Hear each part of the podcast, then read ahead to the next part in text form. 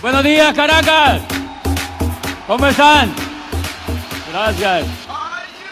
Bien. ¿Cómo durmieron todos? Ok, muchas gracias. Bien, pues asiéntense, vamos a empezar. Tenemos bien poquito tiempo y entonces vamos a usarlo lo mejor que podamos hoy.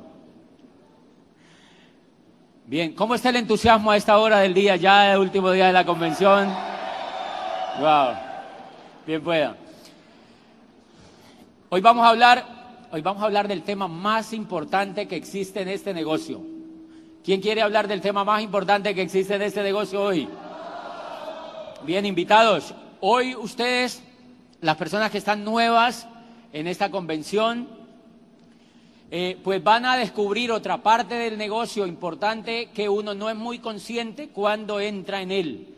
Que uno no es muy consciente cuando entra en él y es que este negocio, cuando uno entra, le ve la puntita, solo la puntita. Pero hay una, la gran mayoría del negocio está oculta. Lo que uno no ve, se escucha bajito, ¿verdad? Ahí ya. Bien, la gran mayoría del negocio que uno no ve es el motivo por el cual la gente en general no lo descubre. Y la primera vez que yo les contaba ayer que la primera vez que yo no vi el negocio, la primera ocasión cuando el decano me cuenta el negocio, yo no lo vi, porque yo vi los productos. Yo vi los productos. Yo vi los productos. Y señores, allá afuera, allá afuera hay muchos negocios de productos, muchos. Hay muchísimos negocios de productos. Entonces, quizá la visión que yo tenía cuando a mí me presentaron el negocio, pues esa era que era un negocio de productos allí y entonces no me movió lo suficiente. Si ustedes se dan cuenta, lo que me mueve después, lo que me mueve después a mí hacer el negocio fue algo que se llama educación. Lo que a mí me mueve después a hacer el negocio es algo que se llama educación. Y entonces yo descubrí que en este negocio, el negocio de Amway, es el negocio que más apoya y que más educación tiene para las personas que lo inician. Hay miles de compañías en esta industria queriendo hacer este negocio, queriendo emular lo que Amway hace. Miles de compañías. Pero Amway ha sido la compañía líder en el mundo en tener programas educativos y en impulsar programas educativos que logren transformar personas comunes y corrientes en empresarios. Ya vimos anoche que la, crisis, la crisis, realmente todo el tema de la crisis que existe allá afuera es porque en general a la gente la formaron como empleada. Y claro, si a la gente la formaron como empleada y el mundo del empleo se empieza a resquebrajar, entonces hay crisis. Si la gente está formada como empleada desde niña y hay uno que otro que se salva de eso, pero la gran mayoría se forma como empleada, pues obviamente hay crisis. Y entonces cuando yo encuentro, cuando yo descubro este negocio, lo que empiezo a descubrir es algo que me impresiona y es un programa educativo que es capaz de formar a una persona desde ese, desde ese, estado mental en que se encuentra hasta un estado mental empresarial. Señores, ser empresario ser empresario es tener un tipo de educación o de inteligencia diferente al resto. La gente antes de entrar a este negocio, y era mi caso, yo creía que ser rico era cuestión de tener dinero. Yo creía que la diferencia entre los ricos y yo era que los ricos tenían dinero y que yo no tenía. Hello. Y después aprendí, si no hubiera entrado en este negocio, no hubiera aprendido varios secretos de la riqueza. Y es que los ricos lo que tienen es una inteligencia diferente al resto de las personas. Los ricos lo que tienen es una forma de pensar diferente. Los ricos piensan diferente, los pobres piensan diferente. Es una cuestión de pensamiento.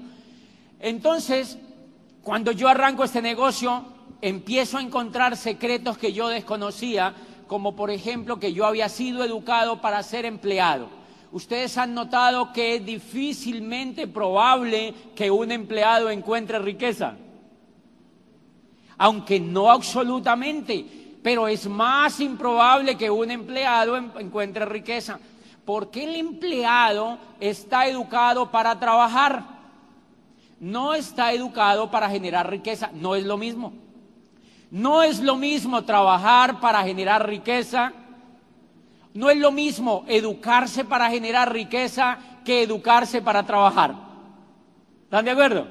No es lo mismo educarse para generar riqueza que educarse para trabajar. No es lo mismo. Y entonces hace poquito en México escuchaba alguna cosa de un humorista de ahí de México que decía, mire, si el trabajo, si el trabajo fuera bueno, los ricos ya lo hubieran acaparado todo. ¿Ustedes han notado que a los ricos no les gusta eso? Los ricos lo que hacen es que encuentran cómo encontrar, eh, buscan la forma de encontrar dinero y ponen el dinero a trabajar para ellos. Y entonces yo empecé a sospechar que habían cosas que yo no sabía, las encontré en este libro. En este negocio, uno de los libros que me impactó muchísimo, que yo leí desde antes de haberlo lanzado, es un libro que no es viejo, es uno de los libros más impactantes que yo he visto, que se llama Escuela de Negocios de Kiyosaki. Y dice, él recomienda que las personas deben hacer negocios de redes este tipo de negocios porque dice, la gente ya ha asimilado la idea de que terminó la era industrial y de que entramos oficialmente a la era de la información. Dice, es el momento más propicio para que las personas empiecen esta industria. Dice, porque los negocios como General Motor y Ford Motor Company pertenecen a la era industrial. ¿Han visto cómo se están quebrando? Son negocios de la era industrial. Dice, las franquicias como McDonald's y Box y todo esto son parte de la frontera entre la era industrial y la era de la información. Dice, pero los negocios de network marketing, los negocios de redes, son auténticas expresiones de la nueva economía, de la era de la información, porque todos ellos operan sin empleados, sin fábricas, sin terrenos y sin capital.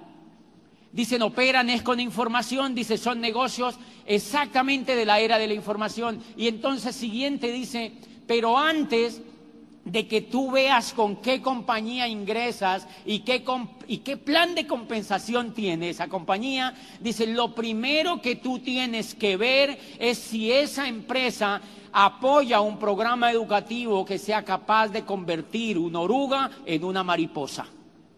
Dice, si no tiene un programa educativo, sale huyendo. Sale huyendo porque te van a poner como vendedor de productos. Y yo leía eso y yo decía, increíble. Eso me gusta porque este negocio hay una gran equivocación y la gente cree que nosotros, nosotros no somos un negocio de venta de producto como tal. Nosotros somos un negocio que construye organizaciones que construye organizaciones y somos un negocio de distribuidores, pero de empresarios que se forman para ser empresarios. ¿Ustedes han notado que los vendedores venden y venden y venden y venden y venden y no pasan de ahí? ¿No? ¿No han notado eso? Los vendedores venden y venden y venden y no pasan de ahí, señores. Lo que nosotros buscamos es empresario. Cuando yo observé desde ahí el negocio y de que tenía que educarme como empresario, entonces para mí empezó a tener sentido el negocio. Primero paso de este negocio, primer elemento fundamental que tiene, sobre todo para los nuevos que están en esta convención, es que el negocio que tú tienes enfrente tiene el programa educativo más impactante que yo haya visto para transformar la mente de una persona. Tiene el programa más impactante que yo haya visto para transformar la mente de una persona. Yo quiero preguntarle a los que están, a los nuevos, Bueno, aquí hay varios tipos de personas nuevos, que son los empresarios nuevos, que hace poquito se conectaron al programa educativo y que arrancaron, y hay otros que, que son nuevones. O sea, que llevan uno, dos, tres meses, ¿ok? Son nuevones. Y unos que ya no son tan nuevones porque llevan tres años, cinco años, ¿ok? Entonces son categorías de empresarios que yo difiero allí. Bien, yo le quiero preguntar a los nuevos, a los a los nuevones y a los no tan nuevones, quienes han sentido que desde que se pegaron al programa educativo han empezado a transformar la forma de pensar? Levanten la mano, yo quiero verlo. Miren invitados, han sentido, han sentido que empiezan a transformar la forma de pensar y que han sentido que han avanzado en la vida. Y entonces vamos a hablar de un elemento fundamental en este negocio. Yo quiero, ¿dónde habrá agüita aquí? Porque ya estoy como... Vamos a empezar a hablar de un elemento fundamental.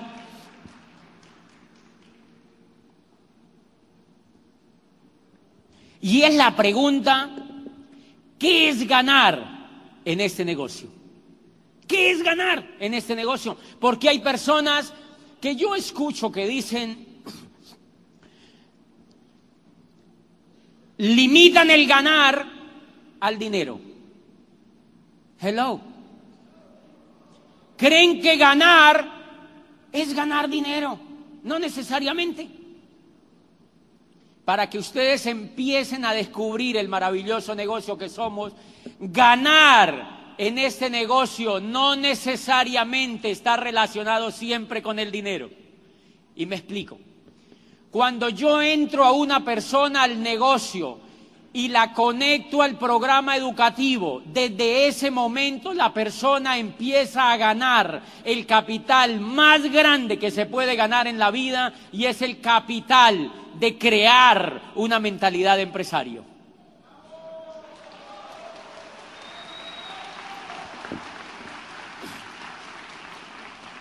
Si yo hago que esa persona empiece a ganar ese capital, yo voy a tener en el futuro una persona próspera y rica en este negocio. Pero si yo limito el ganar en este negocio al dinero, voy a tener una persona que gana dinero, pero que gana esquirla del dinero porque no tiene coco. Porque si esa persona no es capaz de formar su inteligencia emocional, esa persona no va a ganar mucho dinero al futuro porque el dinero está íntimamente ligado con lo que nosotros tenemos en el coco. Si una persona no tiene una mentalidad de riqueza, si una persona no tiene una mentalidad de prosperidad, esa persona no va a ser rica. El dinero lo ahuyenta el coco o lo atrae el coco. Está íntimamente ligado con lo que nosotros pensamos, con lo que nosotros soñamos, con lo que nosotros nos imaginamos. Y entonces ustedes van a encontrar que tenemos un programa de educación que es continuo. Entonces cuando yo ingreso a una persona al negocio, lo que le vendo es la posibilidad de qué?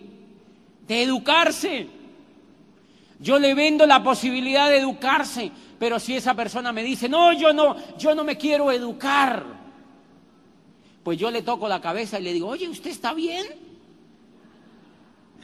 Porque es raro encontrar a un ser humano que no se quiera educar, señores. Es muy raro encontrar a un ser humano que no se quiera educar. Pues bien, una vez esa persona empieza a educarse, lo que yo tengo que respetar es el proceso que esa persona va a tener. Y esto a ustedes les va a generar muchísima tranquilidad por una razón.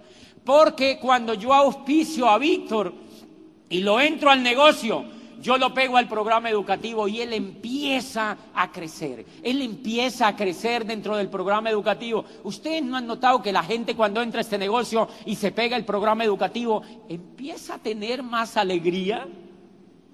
¿Han notado invitados que los que los trajeron a ustedes estaban así alegres? Estaban entusiasmados, estaban contentos.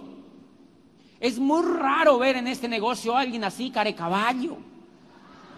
De verdad, o sea, la gente es muy alegre, muy simpaticonga, muy entusiasta. Por eso hay gente que nos ve de afuera y dice, qué raro, qué sospechosa esa alegría. Por eso yo vi a mi decano raro cuando le veo los dientes por primera vez. Porque ese decano, ¿saben qué estaba pasando en la mente de ese decano? Que con la información que le estaba recibiendo, él estaba despertando una inteligencia que permanece dormida porque nunca nos la educan y se llama inteligencia emocional. Los griegos ya sabían de eso y todos los griegos, si ustedes observan, toda la paideia de los griegos se enfocaba a hablar siempre del carácter. Aristóteles le gastó toda la filosofía aristotélica está basada en hablar del carácter, de las virtudes, de la templanza, de la perseverancia y de la amistad. Aristóteles tiene obras enteras hablando de la amistad. ¿Qué es la amistad? Una virtud emocional. ¿Cómo te explicas que los filósofos que le sembraron la vida a la filosofía occidental se gastaran libros enteros analizando el tema de la amistad? ¿Les parece poquito la amistad? ¿Ustedes cuánto hace que no habían oído hablar de la amistad, por ejemplo? Yo estudié carreras y nunca me dijeron que uno tenía que cuidar las amistades, por ejemplo. Y cuando entro a este libro me dicen, ¿cómo tienen que leerse un libro, me dijeron, que se llama Cómo ganar amigos e influir sobre las personas. Y en la primera parte del libro leo y dice, lo que tú tienes que aprender en la vida como ley es que tú nunca debes criticar, nunca debes juzgar y nunca debes condenar. Y yo dije, ay, entonces yo qué hago? Porque yo era columnista de prensa. Y entonces, ¿qué era lo que yo hacía en la prensa? Criticaba, juzgaba y condenaba. Criticaba, juzgaba y condenaba. Entonces leo ese libro y yo digo, wow, me quitaron el trabajo. Y tuve que llamar al periódico y decirles, no escribo más. No escribí más. Primer punto por lo cual no volví a escribir fue por enfoque. Y segundo, porque para yo escribir yo tenía que ver mucha televisión. Tenía que llegar de dar planes y ponerme a ver televisión. O sea, tenía que sentarme en el plasma ya para que me untaran. O sea, tenía que sentarme allá y no me gustaba.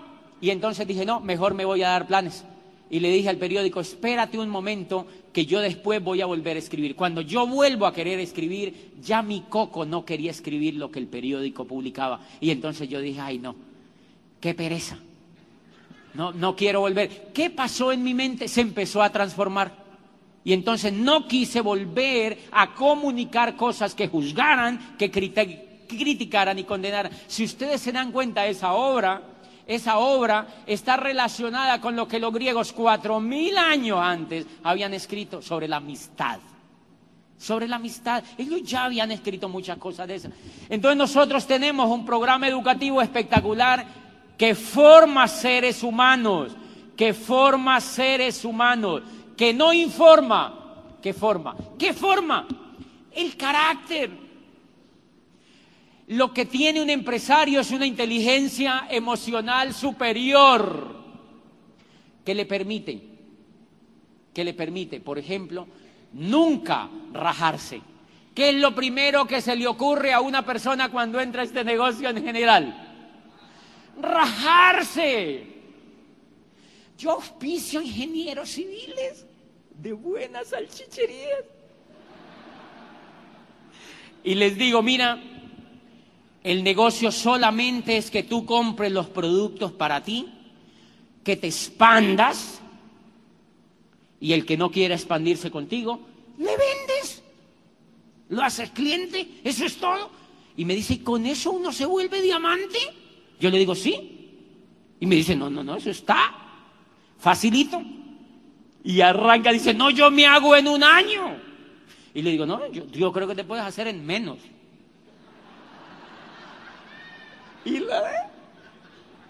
Y, él se va a dar planes. Como al mes, yo lo veo ya no tan entusiasmado, lo veo como carecaballo un poco. Y entonces le pregunto, ¿qué le pasa? Y me dice, no, mira, tenemos que hablar, yo no sé qué es lo que me pasa. Yo voy y le cuento a la gente. Y la gente me dice que no. Y yo, qué raro, le digo yo así. Me dice, la gente me dice que no. Y, y, mire, es increíble, hay gente que me pone cita, yo voy del norte al sur de la ciudad y me cancelan el plan. Y yo digo, qué raro, qué raro. Y me dice, y hay gente que me atiende y entra, pero no hacen nada. Y yo le digo, oye, qué extraño, qué extraño. Cuéntame más. Y me dice, pero mira, hay otros que entran y devuelven el kit. Digo, eso sí es extraño, digo yo. Eso sí es bien extraño. Pero hay otra gente que me deja plantado, hay gente que me mira mal, me saca la lengua, entran y se salen. Yo les digo y ellos se salen, ellos entran y no hacen nada. Y fuera de eso yo soy Virgo, el signo no me ayuda. O sea...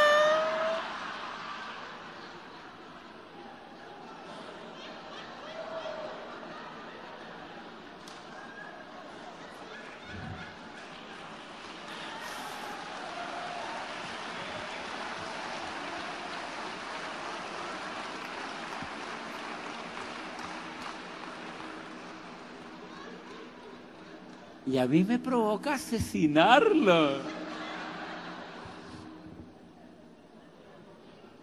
¿Qué observo en esa persona? Esa persona está a punto de rajarse. Está a punto de rajarse porque le falla la inteligencia emocional. Es muy dotado intelectualmente. Cálculo multivariado.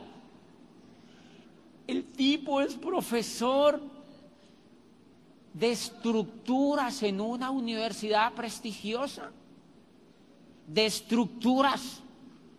¿Usted sabe lo que es eso? Tienen que enseñarle a los ingenieros de que esto no se vaya a caer. La cosa tiesa. Aquí no se puede decir cosa tiesa. Ah, ¿para qué se ríen?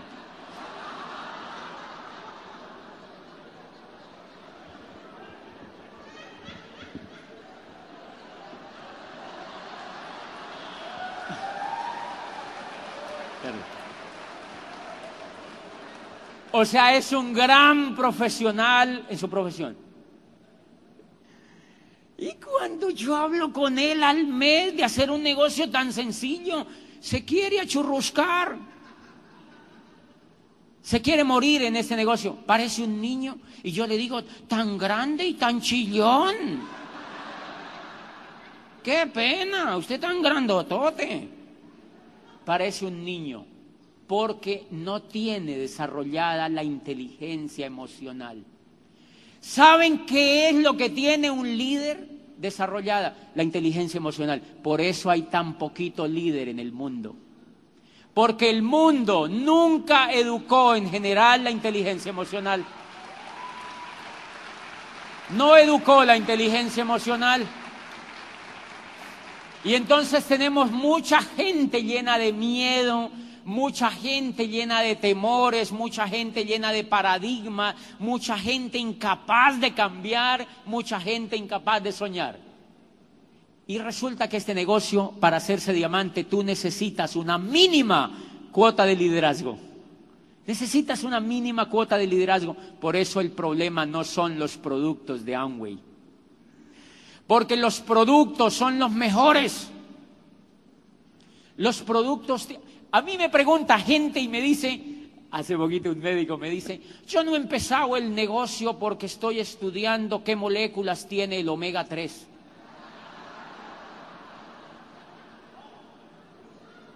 Y yo le digo, qué desocupado este señor, oye.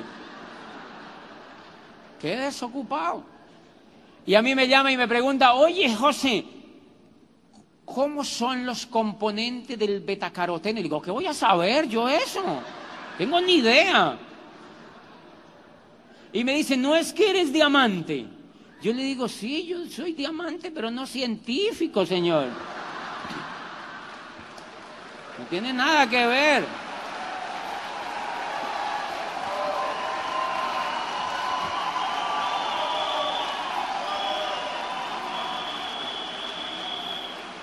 O sea que yo le, he dicho mucho al médico, le digo, mira, no te enfoques en eso. Amway ya tiene los científicos necesarios para hacer los productos que sean competitivos en Alemania. Hablaba con Miguel y Piral Aguado y me dice, facturan un montón en Alemania. ¿Ustedes sabían que Alemania es de los mercados más agresivos en calidad en el mundo? Tokio. Se venden en el mundo entero en los mercados más agresivos y competitivos del mundo sin ningún problema. Entonces yo le digo al médico, no te enfoques en los jabones, porque si te enfocas en el jabón, se te van a nublar los ojos. Ponte un jabón así, verás lo que te pasa. Eso no tiene nada que ver. Eso, y entonces encuentro mucha gente enfocada ahí, y que el champú, y que, ¿qué tiene eso que ver? Es una señora de un pueblito que se llama Timbío, chiquitico, ahí al lado de Popayán, es un chiquitico, cinco mil habitantes, chiquitico.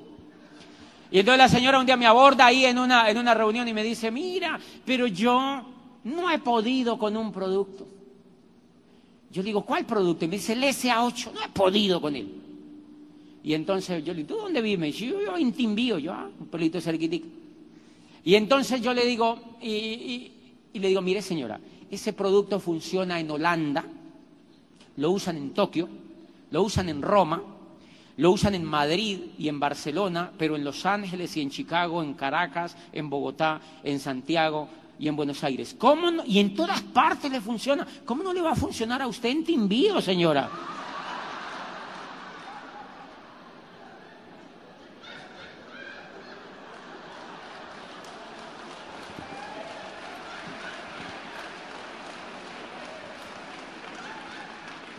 Y entonces este médico me dice, ¿y entonces cómo es el negocio? Le digo, tienes que educar el coco para que entiendas que esto es una oportunidad empresarial espectacular.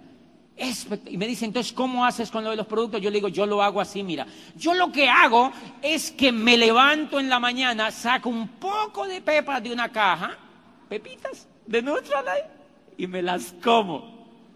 Y le digo a los demás que se las coman. Ya. Porque yo confío.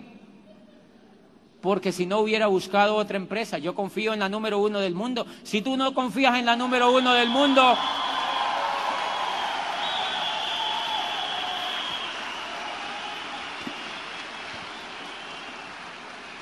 Y mejor ese tiempo que te dedicas a enfocarte en el jabón, dedícate a educarte emocionalmente para que no te rajes. Y allí cambian las cosas. Y eso fue una de las cosas que yo hice. Empecé a educarme en la inteligencia emocional porque yo descubrí que yo lo que hacía, yo les contaba anoche, que yo lo que hacía era que yo, ¿se acuerdan que yo compraba, veía, trabajaba, veía televisión y compraba? Trabajaba, veía televisión y compraba y me endeudaba. Y veía televisión, trabajaba y me endeudaba y ya, estaba, ya había comprado un apartamento, el de los 30 años a pagarlo en 30 años. Y yo descubrí unas cosas, leí en alguna parte, y desde luego no hay que leerlo para entenderlo, que la diferencia de los seres humanos con los animales es que los animales no sueñan. Los animales no sueñan, fíjense.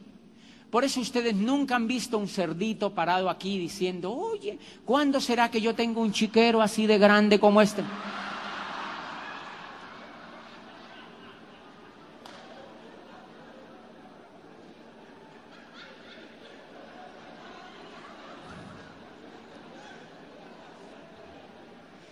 El animal no sueña porque él viene genéticamente programado para hacer un círculo vital entonces él lo que hace es que él come y duerme. ¿Eh? Él come y duerme.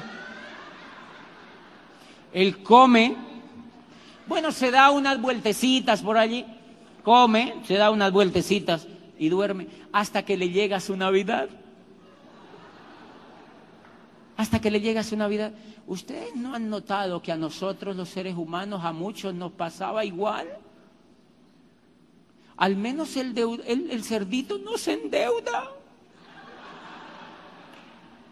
Pero nosotros, miren, la, la era industrial puso a la gente así, trabaja, bueno, también compra y se endeuda. Trabaja, ve televisión. Eso era lo que yo hacía. ¿Qué cerdito era yo? Y hace poco me invitaron, o sea que el cerdito no sueña. En cambio, los seres humanos tenemos la capacidad de soñar. Los seres humanos tenemos la posibilidad de soñar. Y un ser humano que no sueñe, sea cerdiza.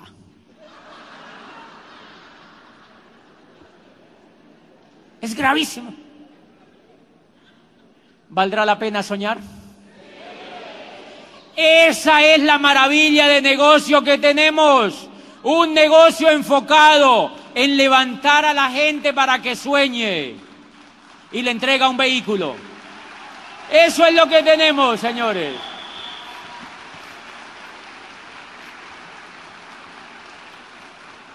Un negocio que tiene el, vehículo propio para que haga realidad tu sueño. Pero primero tienes que aprender a soñar. Y entonces por eso es que se requiere un programa educativo, porque aprender a soñar es eso, aprender. Necesitamos aprender a soñar otra vez, necesitamos volver a aprender a soñar porque venimos de un mundo que no sueña. Venimos de un mundo que no sueña. Los papás de los niños no sueñan. Los papás de los niños en general ya no sueñan porque han sido educados para no soñar y entonces al niño le dicen, deje de ser iluso. El niño sueña desde que está chiquitico, han visto, hasta que va a la escuela y deja de soñar. Deja de soñar porque en la escuela y de ahí para arriba no se habla de sueño. A uno lo que le da es sueño. Pero de ahí para arriba no se da sueño. Primer paso de este negocio, te enseña a tener éxito. Este negocio le enseña a uno a tener éxito. Le enseña a ser ganador. Y los únicos ganadores en el mundo son los soñadores. Entonces, parte del programa educativo le enseña a ganar, le enseña a soñar, le enseña a tener éxito. Quiero contarles algo aquí, pero bien entre nosotros. ¿Están de acuerdo? Que no salga de Caracas. Miren lo interesante. Mi upline es contador público. Y su mujer también. Habían estudiado toda la vida. Y adivine cómo estaban. Pelados. ¿Ustedes conocen gente así? habían estudiado toda la vida y estaban pelados. ¿Por qué? Porque en esa educación nunca les habían enseñado a ser ganadores, nunca les habían enseñado a tener éxito, nunca les habían educado la parte de sueños, nunca les habían enseñado que la asociación era la ley para tener éxito en la vida, nunca les habían enseñado que la riqueza tiene un camino y que si tú no lo encuentras, nunca lo logras y encuentran este negocio y se vuelven ganadores. Hoy son diamantes en una ciudad de 280 mil habitantes y andan por el mundo enseñando a otros a ser ganadores y tienen tres hijos chiquiticos. Uno se llama Mateo, otro se llama Samuel y otro se llama, no sé cómo se llama, pero son tres. Y entonces tienen tres hijos chiquiticos y una vez yo lo escuché a él diciéndole a los niños, habían tenido una discusión y le dijo, vean muchachos, o ustedes aprenden a ganar en la vida o los meto a la universidad.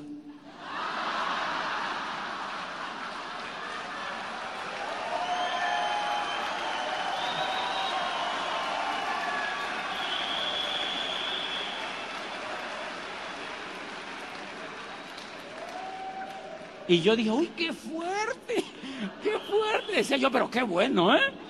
Que un papá tenga el coraje de decirle eso a los hijos. ¿Y sabe qué dijo el chiquitico? No, no, no, papá, yo aprendo a ganar. Porque en general los niños están descubriendo que no los educan como ganadores y se pierden muchos talentos y muchos... Yo le pregunto a ellos qué van a hacer entonces después. Él me pregunta a mí, dime tú, ¿yo qué hago? Yo digo, no te preocupes. Porque miren, ¿qué pasa si este niño chiquito quiere ser pintor? Pues te lo llevas a París y lo relaciona con pintores en París y lo hace amigo de algún pintor famoso que él se identifique para que él lo vea pintar en una técnica que le guste. Y me dice, oye, ¿verdad, no? Y si después se, se achurrusca de ser pintor, pues que pruebe otra cosa. Hasta que aprenda algo que le guste. Señores, si a nosotros nos hubieran enfocado en ser ganadores, sería otra cosa. Si nos enfocaran en ser ganadores, ¿qué es lo que te gusta? Y hazlo, pero hazlo exitoso. Hazlo bien. Entonces, ¿se acuerdan del muchacho ayer que quería aprender inglés? Hello. Yo le digo, no, no hay que aprender inglés, hay que aprender a ser ganador. Entonces a mí me invitaron a una convención de habla inglesa. Y me dijo, ¿usted aprende a hablar inglés? ¿Usted sabía hablar inglés? Yo le dije, no, ni me interesa por ahora. Ah, ah, bueno, entonces le ponemos traductor. ¿Qué pasa si no me hubiera hecho diamante? No pasa nada. O sea que era mejor aprender a ser diamante primero, que después te invitan y te ponen traductor. Ya, eso es otro problema. No pasa nada. Y entonces, miren que este genio que tiene Colombia, el único Nobel que tiene Colombia, Gabriel García Márquez, se fue con arrojo a México a, escribir lo que ayer les conté un pedacito el libro después de Cervantes más leído en la literatura occidental. ¡Wow! Y le preguntan, lo invitan a todo el mundo. Y él se escabulla para que no lo inviten tanto. Y le dice, maestro, ¿usted habla inglés? Le dice, no. Y dice, ah, bueno, entonces le ponemos 80 traductores. Porque es un ganador. Porque es un ganador. Porque es un ganador. Y hace poco, una periodista despistada le pregunta, le dice, maestro, ¿A usted no le da nostalgia no haber sido profesional?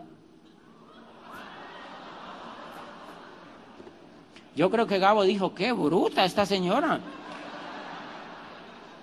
Yo creo que Gabo le dijo, sí, para ser como usted o qué. Porque él lo que entendió es que en la vida había que ser ganador.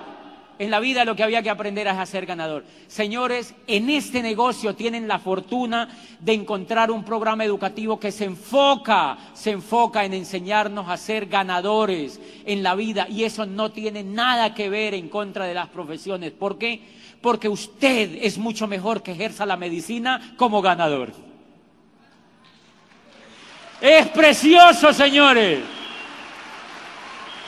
Es precioso. Yo prefiero un médico con coco de ganador que un médico con coco de perdedor. ¡Qué susto! Esos que tienen coco de perdedor de pronto le dejan a uno la tijera adentro. Ay, se me olvidó, qué susto, ¿no? Señores, de manera que este negocio, yo a veces auspicio jovencitos de universidades y yo les digo, mira, sé ingeniero civil, claro. Pero con este negocio vas a tener la posibilidad de que tú salgas, no emplearte con otro, sino que vas a ser constructor, por ejemplo, porque tienes capital.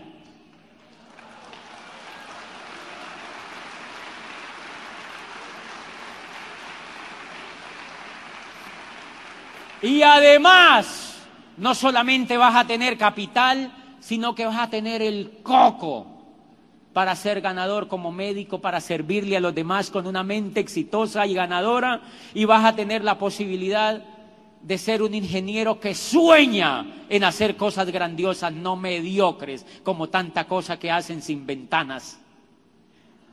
Yo a veces veo edificios y yo digo, oye, ¿cómo hacen esto sin ventanas? No, es que nos salía muy caro. Increíble. ¿Qué tal el coco de esos ingenieros? ¿Qué tal el coco de esos arquitectos que diseñan cosas sin ventana para que salgan económicas? ¿Dónde está la pobreza? En el coco. Porque si ese arquitecto y ese ingeniero tienen coco de ganadores, no hacen diseños mediocres. No hacen diseños mediocres. Y el mundo sería mejor. Y el mundo sería mejor. De manera que una de las cosas, ¿eso es real? ¿Quién es el real entonces? Ah, es menos todavía. Oye, miren, o sea que una de las cosas que va a tener esa persona de oportunidades hacer este negocio, una, una, pero ganas el coco para triunfar en lo que quieras. Una de las cosas que puedes hacer es ser diamante. Pero la otra cosa que tú ganas es que te vuelves un ganador ante la vida y el día que tengas una circunstancia vas a triunfar. Porque tienes la fortaleza aquí adentro y tienes la posibilidad de enfrentar los cambios que tú necesites enfrentar porque estás formado como un líder. Eso es lo que el mundo necesita. A veces en los países cercanos o en mi propio país dicen, no hay nadie quien se lance al cargo. Entonces tenemos que votar por este baboso porque no hay otro. Carencia de líderes. Carencia de líderes, señores. No se imaginan el poder que se tiene cuando uno se educa como líder. No se imaginan el poder. ¿Y ese es el, eso tiene que ver con el champú? No. Entonces, primera invitación, pégate de manera incondicional al programa educativo que te dicen los líderes que te pegue. ¿Por qué? Porque tú lo que inicias es un proceso en el coco gradual para formarte como líder, para formarte como empresario, como soñador, como ganador, como exitoso. Y esa es la primera tarea maravillosa que se hace. Entonces, cuando yo pego a Víctor a ese programa educativo, yo entiendo que él tiene un proceso. ¿Se acuerdan la señora que me iba a auspiciar en Barcelona y no me auspicié? Yo le hago una pregunta y le digo, doña María, ¿usted cuánto lleva en el negocio? Y me dijo, 12 años. Y entonces yo le dije, ¿usted qué hace fuera de este negocio? Y dice, yo trabajo en el ayuntamiento. Entonces yo digo, 12 años. Trabajar en el ayuntamiento es como trabajar en la alcaldía de Caracas, me imagino. Entonces yo digo, trabaja 12 años y trabaja en el ayuntamiento. No, qué éxito el que me espera. Decía yo, yo no entendía lo que les estoy contando, que la señora tiene un proceso para formar el coco tiene un proceso y ese proceso hay que respetarlo. Entonces yo siempre he dicho que nosotros somos como los aguacates. Las personas cuando entramos, usted, ah, aquí se dice aguacate, es una pepa que no se come. ¿Ok? ¿Cómo? ¿Cómo?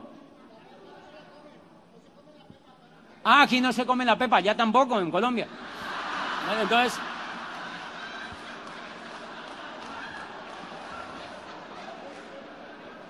Fíjate que, miren el proceso natural, por eso a veces somos...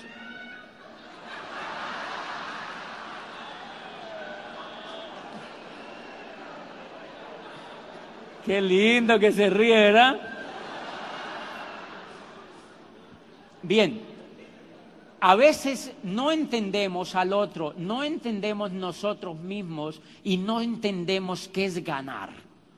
Ganar está relacionado más con el cambio interno que con los dólares que entran al bolsillo. Está mucho más relacionado con ese cambio interno. Entonces, cuando yo ingreso a Víctor al negocio, él lo que inicia es un proceso evolutivo. Y eso se le ve en la cara. Yo les veo la cara a esta gente fantástica. Yo hago una reunión y yo invito 30 y adivine cuántos llegan. 80 porque ellos están emocionados porque están creciendo. ¿Qué se llama eso? Proceso evolutivo, proceso evolutivo. Quieren crecer, quieren crecer, quieren crecer, quieren crecer. Por eso es que en estos eventos no te hablan del champú ni del betacaroteno. ¿Eso para qué? No tiene nada que ver. Te hablan de lo que tú tienes que hacer de fondo con tu vida para que entiendas este negocio. Entonces yo a Víctor le tengo que entender ese proceso evolutivo. Y él se, cuando él va entendiendo, él va aprendiendo a hacer lo que tiene que hacer, empieza a auspiciar. ¿Ustedes han notado que hay gente que entra y ni siquiera compra para ellos mismos? El coco no les da. Denles oportunidad de que aprendan. Ellos van a ir aprendiendo. Es muy sencillo el negocio, pero entonces ellos van aprendiendo. Yo le doy oportunidad porque él es como un aguacate. Si tú coges un poco de aguacates, bueno, tomas un poco de aguacates y los pones así en tu casa, los aguacates verdes, ¿qué pasa si tú les das así con un palito? Los golpeas. se dañan, se ponen negros. Yo no quiero que Víctor se me ponga negro. Entonces, ¿qué hago? Lo dejo, lo pego al programa educativo y le permito que vaya evolucionando. El que no entiende eso le dice, oye Víctor, ¿por qué no te calificas? ¿Qué te pasa, baboso? ¿Por qué? No, tienes que dejarlo, que avance, que evolucione, que tome por él mismo la decisión, porque si lo aprieta se pone negro. Pero hay una técnica para que madure y es que es lo que hace este negocio. Cuando tú te pegas al programa educativo, al PEC, que es el programa mensual donde viene un libro y unos audios, vas al seminario mensual, vas a la convención, y vas a la orientación empresarial y te asocias y te asocias y te asocias y oyes los audios y oyes los audios, el coco empieza a madurar.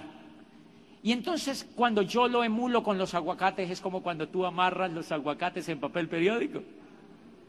¿Qué es entonces educarse en este negocio? Cuando yo auspicio a una persona, la meto al programa educativo y para mí yo entiendo que es como si le hubiera amarrado la cabeza en papel periódico. Entonces cuando a mí me auspiciaron, me metieron al programa educativo. Yo no me daba cuenta, pero la cabezota debería ser así de puro papel periódico que me había puesto Gustavo. Adivinen para qué me ponen papel periódico, para que madure, para que crezca, para que avance, para que crezca, para que avance. Yo empecé a avanzar y cuando empecé a avanzar entendí por la lectura, por la asociación, por los audios, por los seminarios y por las convenciones. Empecé a avanzar, empecé a avanzar. Y cuando empecé a avanzar, ¡guau! Yo le digo a mi Apple, échese para allá un poquitico que yo voy a hacer ese negocio. Así te va a pasar a ti. O sea que nosotros no motivamos. Hay gente que me dice, Ah, sí, eso de y se reúnen a motivar a la gente para que venda los productos. Yo digo, ay, qué, hello. Nosotros no motivamos, nosotros educamos. Nosotros no motivamos, nosotros educamos. Nosotros no somos un programa de educación, nosotros somos un privilegiado programa de educación. ¿Por qué? Porque la motivación no dura. La motivación se acaba al otro día y vuelve y dice el prospecto, motíveme, motíveme. ¡Ay, qué pereza! ¡Qué pereza! Por eso hay gente que me dice, yo no entro a ese negocio porque a mí me da pereza arriar la gente. Y yo digo, ¿quién dijo que tenías que arriar la gente si no son vacas? Lo que tenemos que es educar a la gente. La gente educada se arrea solita. Cuando yo me eduqué, yo corro a los eventos, corro a los seminarios, corro a las convenciones, porque yo sé que es un privilegio para mí. No necesito que otro me diga. Y entonces,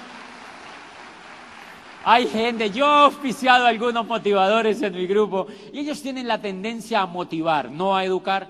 Entonces reúnen el grupo y le dicen, supéralo, Niquita, tú puedes, saca el campeón que hay allá adentro. Y digo, ay no, qué pereza. Eso no es lo que hacemos nosotros. Yo no necesito darle manivela a la persona. No, le tengo que decir, oye, lee, lee. Escúchale los audios. Tienes que ir a la convención, vas al seminario y ellos van. Y después, oye, eso es buenísimo. Y cuando entienden, ellos hacen el negocio por sí mismos. Los que no hacen el negocio, porque no entienden.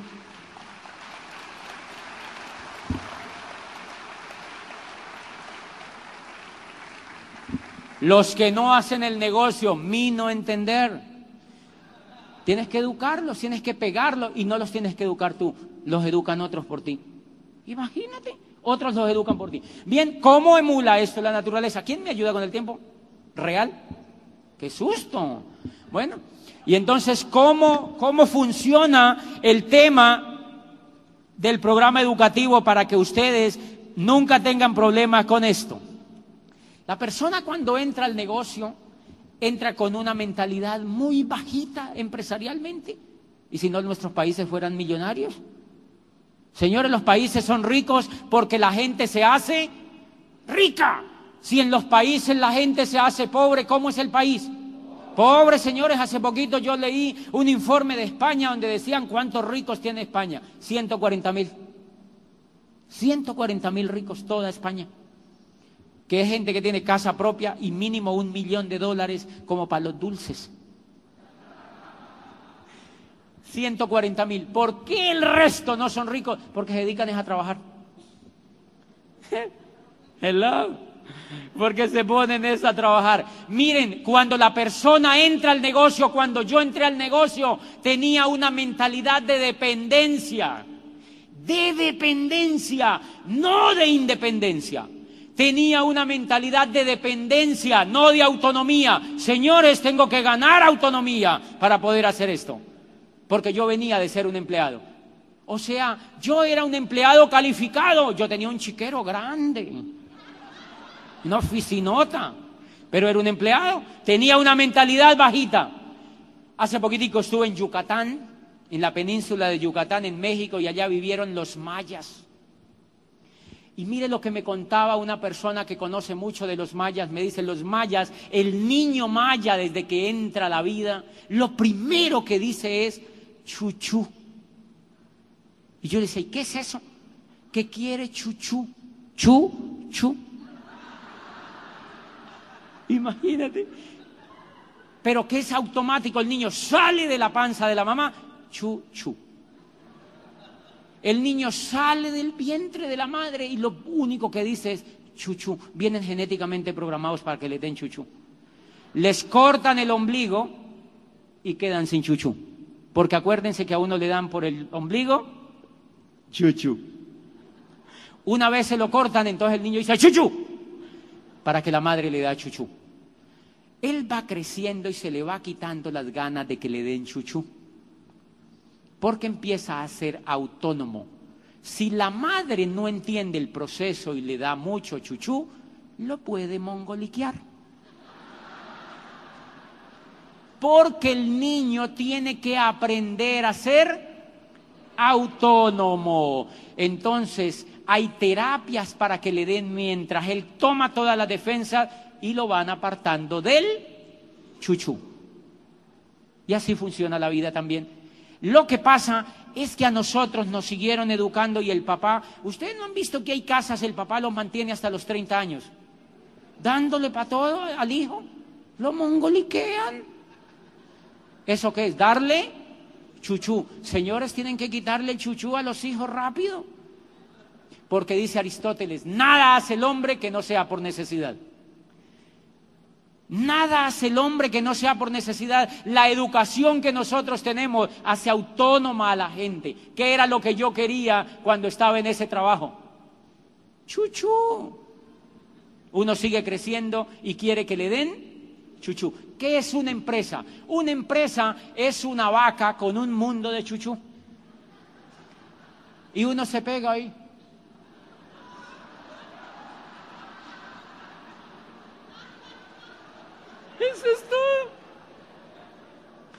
¿Qué pasa cuando el dueño de la empresa le quita el chuchú a uno?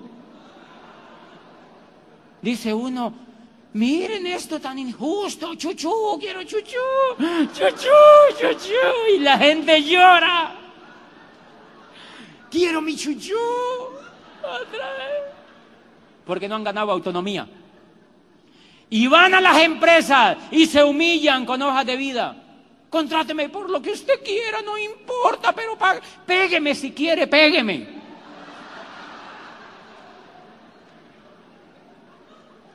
Pero necesito que mis hijos coman. Tengo una situación apremiante. Contráteme, esclavíceme, por favor. O sea, quiero chuchu. Quiero chuchu. Ustedes han visto que si a nosotros nos acostumbran a darnos chuchú, es la peor miseria que nos puede pasar en la vida. Porque no aprendemos a ser autónomos. Todos los pueblos donde dan chuchú fracasan, señores. Fracasan.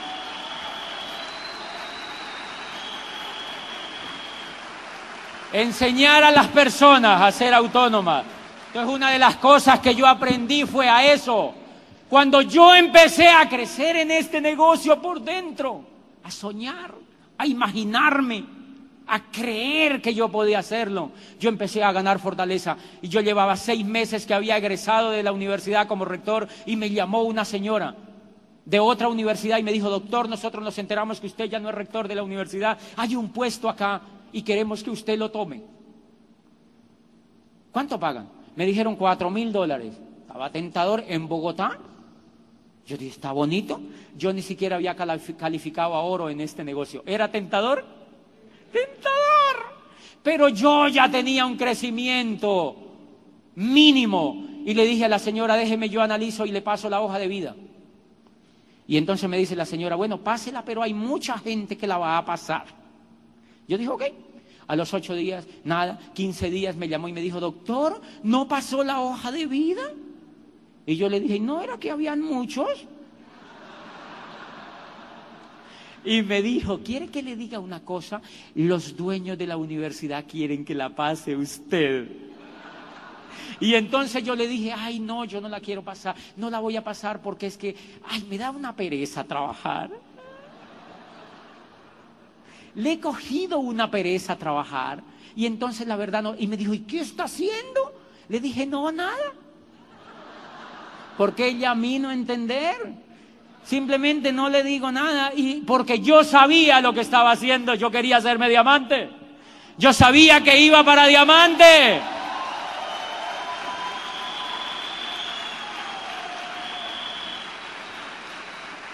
Yo no quería trabajar, yo lo quería era ser libre. Libre. Quería ser libre para que otros aprendieran a ser libres mediante mi ejemplo. Y cuando yo le digo eso, me dijo, ay no, bueno señor. Y ya, era medio amiga mía y colgó. ¿Qué le dije en el fondo? No quiero su chuchú. Guárdese su pucheca. Guarde su chuchú.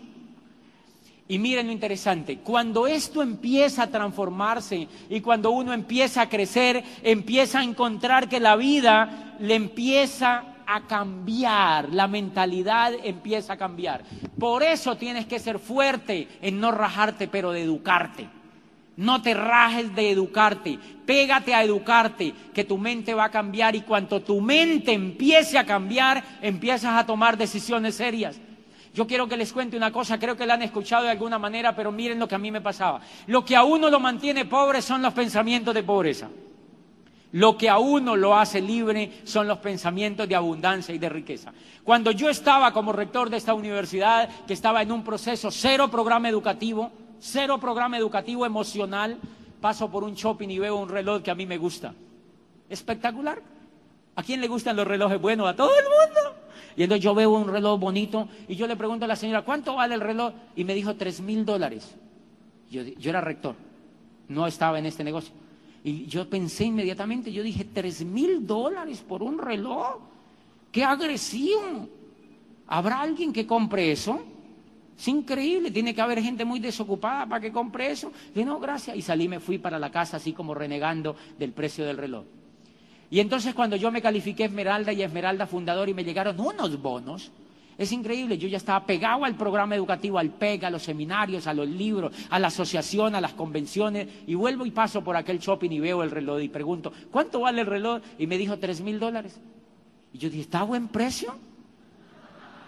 ¿Está buen precio para lo que es? Y empecé a justificarme que estaba a buen precio.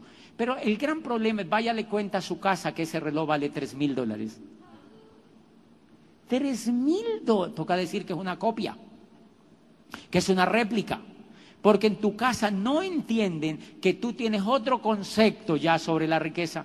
Y eso es evolucionar, eso es evolucionar, eso es evolucionar. ¿Cómo funciona desde el punto de vista educativo? Miren, ¿han visto que yo tengo ortodoncia? ¿Por qué tengo ortodoncia? Porque cuando califiqué a diamante me fui a buscar unos odontólogos, yo sabía que tenía algún problema en los dientes y fui a buscar varios odontólogos, varios, fui consulté a varios y uno de estos odontólogos me dijo que yo tenía un problema de mordida, como si yo hubiera sido político. Que dice que yo, yo había tenido un problema de mordida, entonces yo le dije, bueno, ¿y qué tengo que hacer? Y me dijo, mira, tienes que venir a unas consultas durante ocho días. Y yo le dije, bueno, y me dijo, ¿puede venir el lunes a las 7 de la mañana? Y le dije, sí. Me dijo, ¿y el martes a las 4 de la tarde? Le dije, también. Me dijo, ¿y el miércoles a la 1 de la tarde? Le dije, sí. Y el jueves a las 10 de la mañana le dije, sí. Y él anotaba. Cuando le dije el jueves a la tía, paró y me dijo, ¿y es que usted no trabaja?